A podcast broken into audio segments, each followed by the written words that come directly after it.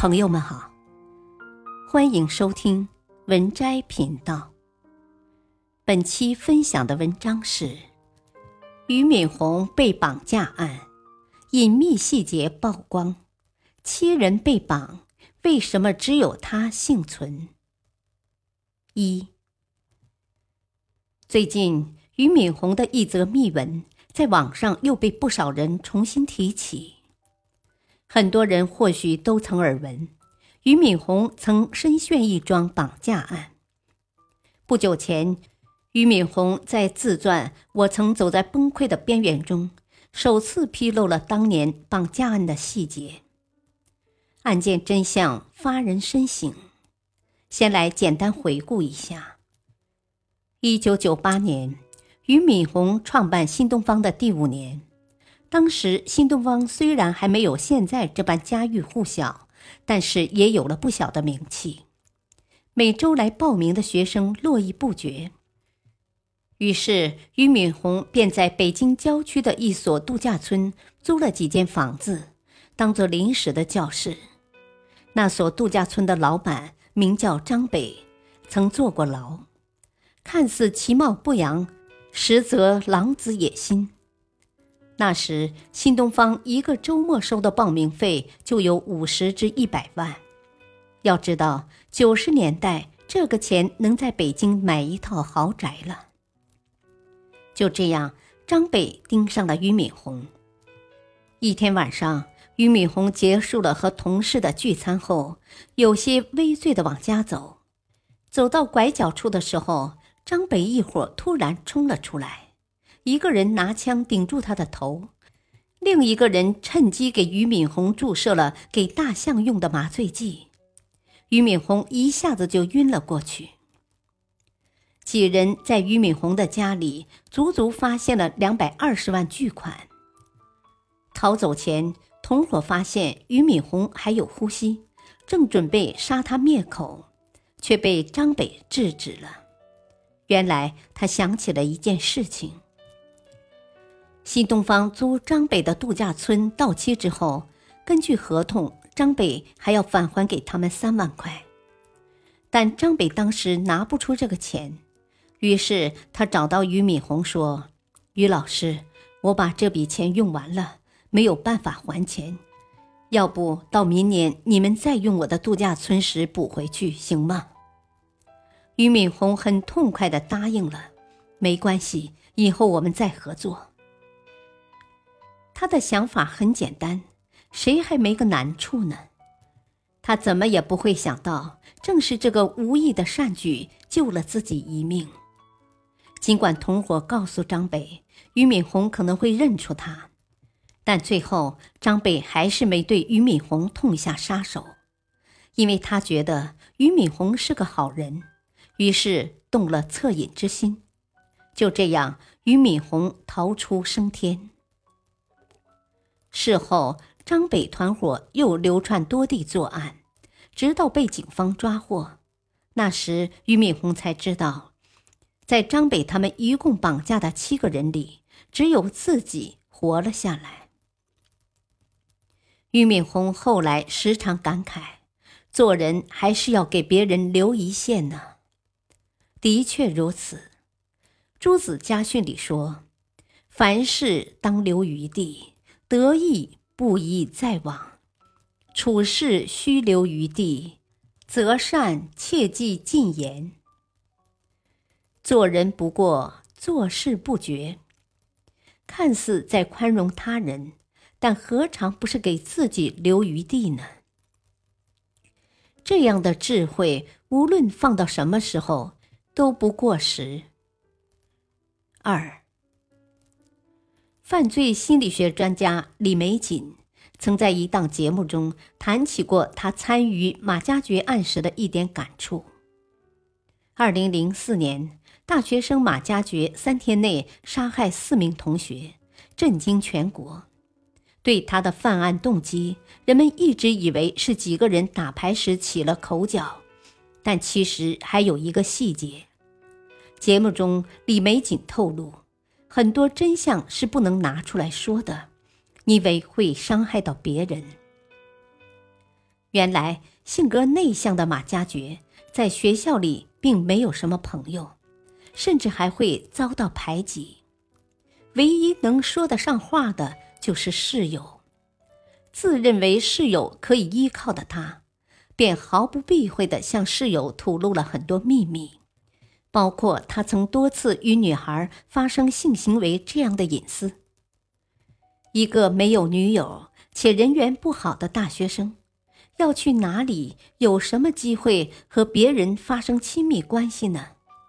答案不言自明。但马加爵没想到，室友得知后，竟直接把他的隐私在很多人面前说了出来。羞愧、愤怒、震惊一下子吞噬了他。他一方面觉得自己得到了巨大的背叛，一方面又觉得丢人，觉得尊严被嘲笑。被践踏，以后还要怎么做人？他简直恨透了室友，积怨就这样埋下了，直到在牌局上全部爆发。我并不是要为丧心病狂的马加爵找借口，只是感慨：如果那个室友当时能站在他的立场上想一想，不当众揭他的短，给他留一些情面。这样的悲剧或许可以避免。当你凝视深渊的时候，深渊也在凝视着你。把别人往悬崖上逼，自己其实也正在向悬崖走近。很少有人知道，其实当年有一个室友从马加爵手上活了下来。他虽然和马加爵的接触不多，但也不曾重伤于他。还在他生病的时候帮他带过一次饭。对一个被边缘化太久的人来说，一点点善意都显得尤为珍贵。就是这样的一件小事，让马加爵一直感念他的好意，于是放过了他。做事不要太绝，不单单是为了别人，也是为了渡自己。这世间的善恶人性，有时很难说清楚。再懦弱的人，也有凶神恶煞的时候。你永远也无法预测身边的这个人下一秒会做出什么事来。但我们有能力控制自己，不要往别人的心上添一把火。远离火堆，自然不会被烈火灼伤。古人云。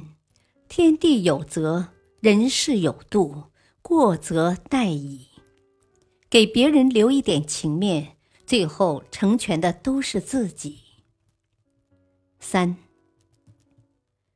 岳云鹏成名前曾在一家餐厅当服务员。有一次，他给客人算账的时候，不小心多算了一瓶啤酒钱。他不停的给客人道歉、免单、打折。什么好听的话都说了，甚至都急哭了，但对方还是不依不饶，大庭广众之下侮辱了他三个多小时。年仅十五岁的岳云鹏因此失去了一份来之不易的工作。后来他功成名就，再提起这件事，还是忍不住泪流满面，说：“我还是恨那个人。”其实想一想，就是一句话的事。别人愿意赔偿你的损失，也诚心道歉了，真的有必要揪住不放吗？一时的计较，却是别人一生难以释怀的痛。理直也不要气壮，得理也要饶人。做人留一线，不仅仅是能够付出善意。更要紧的是，要在自己处于优势时，也有给别人一个台阶下的雅量。人非圣贤，孰能无过？不是每个人都能像岳云鹏这样，有了委屈自己咽，揪着别人的过错颐指气使。更多的时候是杀敌一千，自损八百。还记得那个广州保安？捅死奔驰车主的事情吗？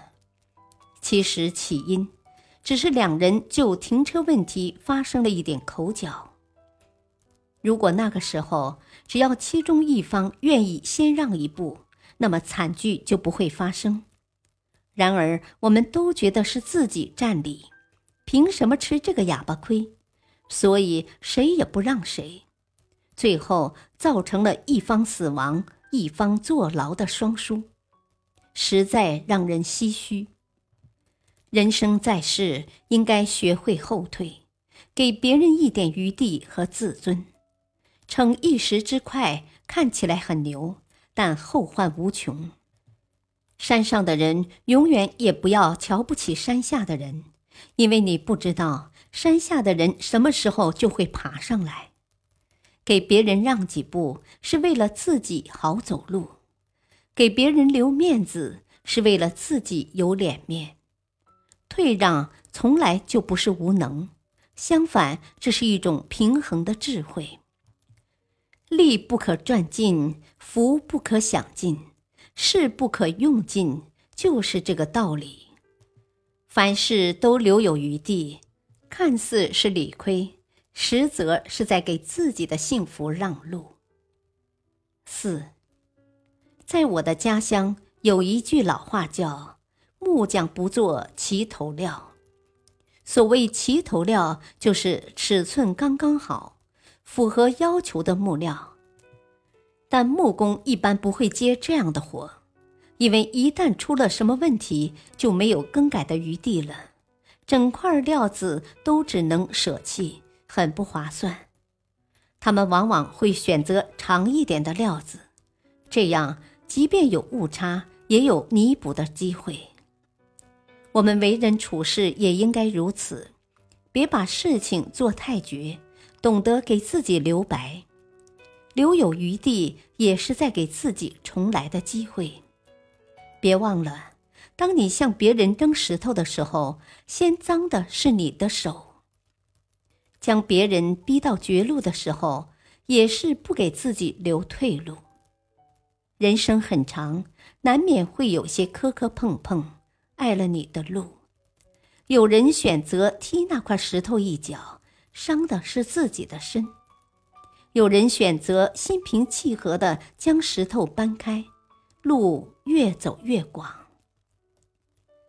一时吃点亏没什么，身后有余忘缩手，眼前无路想回头，才是最惨的。世事洞明皆学问，人情练达即文章。当你占理的时候，不要过多与他人争辩；当你吃亏的时候，不要不依不饶，不知收敛。当你得意的时候，不要炫耀你的幸福；当你有能力帮人一把的时候，也不要吝啬你的善意。说到底，没有人是一座孤岛，我们都无法独自在社会里生活。那为何不能柔软一点，给自己多些依靠呢？话不说尽有余地，事不做尽有余路。情不散尽有余韵。做人留一线，日后好相见。愿你我共勉。